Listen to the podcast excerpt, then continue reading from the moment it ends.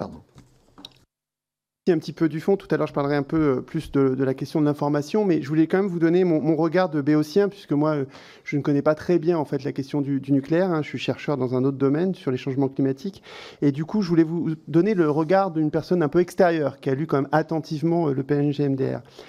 Je vais vous faire trois remarques très rapidement. La, problème, la première, c'est que je trouve qu'il y avait un manque de problématisation en fait du sujet c'est quoi les enjeux, c'est quoi les principaux problèmes auxquels on fait face.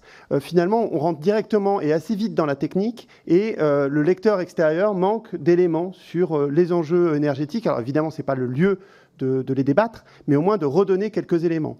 Et du coup, on arrive quand même à, une lecture un peu bizarre, puisque là, on sait que c'est un PMGMDR sur une loi énergétique qui est obsolète en plus. Hein. donc on est quand même un truc un peu, un peu, un peu bizarre. Bon.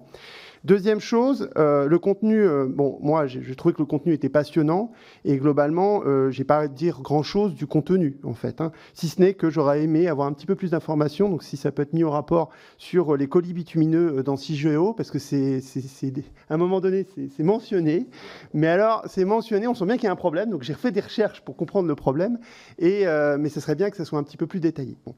Mais les principales critiques que, que, que j'ai au PMGMDR, c'est les angles morts, et j'en listerai quatre, et je pense que c'est important qu'on en discute. Un, c'est qu'il manque euh, une synthèse de l'évolution actuelle et future des déchets, euh, des matières radioactives et euh, des déchets radioactifs. Alors je sais, on m'a dit quand j'ai fait cette critique, oui, mais c'est pas le lieu. Encore une fois, c'est l'Andra fait un inventaire, etc. Je dis, oui, mais quand on lit un dossier, un, document comme ça, la première chose que je fais en tant que scientifique, c'est toujours regarder l'évolution passée, l'évolution future, combien en tonnes, combien exactement euh, ça fait. Hein. Et ça, c'est une ligne, c'est un ça serait un tableau, euh, ça serait très simple. Deuxième chose qui est plus important à mon avis, c'est euh, la, question de, ce qu'il n'y a pas en termes de filière amont. Ça a été dit, je crois, par le représentant de, la CRIRAD. C'est-à-dire que ce qui se passe en termes d'extraction en fait, de l'uranium, en réalité, ça crée des déchets pas sur notre pays, mais c'est de notre responsabilité parce que c'est nous qui utilisons l'énergie. Et donc là, c'est un angle mort, je pense, du PNGMDR. Autre angle mort, c'est le fait que euh, nous avons euh, fait un choix de retraitement et j'ai découvert ça un petit peu euh, en, faisant ce travail, que ce choix de retraitement à la Hague est, finalement une spécificité un peu française maintenant, et que ça complexifie en fait euh, la gestion des déchets. Ça peut être aussi intéressant parce que ça permet de, créer de la matière radioactive, j'ai bien compris, pour une quatrième génération, mais ça complexifie quand même le retraitement des déchets, et cette complexification euh, n'est pas trop traitée. troisième chose, la saturation à la Hague, je trouve que n'est pas suffisamment explicitée. C'est-à-dire qu'on a du mal à voir comment on va s'en sortir dans l'avenir euh, avec l'accumulation en fait de déchets à la Hague. On en parle dans le PMGMDR. J'ai bien lu ce qu'il avait écrit, mais j'ai pas été complètement euh, convaincu. Et dernière, avant-dernière chose, c'est euh, le stockage.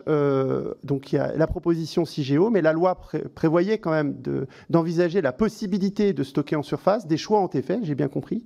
Mais néanmoins, pour le citoyen, il est important de, comparer les différentes solutions et de voir pourquoi ce choix a été fait. Et en réalité, on n'a pas d'éléments dans ce PMGMDR. Donc là, c'est en lien avec la, partie suivante, hein, c'est l'information citoyen, la transparence, qu'ils aient tous les éléments. Bah, là, on n'a pas les éléments dans ce PMGMDR. Pourquoi ce choix-là? Et du coup, c'est la, conclusion, c'est il manque quelque chose qui est évident pourtant dans tous les documents un peu euh, habituels des gouvernements, c'est une comparaison avec les autres pays. J'étais assez étonné qu'on ne fasse pas de benchmarking. Alors, il n'y a pas de coût, mais euh, au moins sur les autres solutions ailleurs, aux USA, en Finlande, qui ne font pas des choix euh, similaires aux nôtres, et on ne compare pas. Et, ça, moi, ça m'a. Alors, est-ce que c'est n'est pas ce document?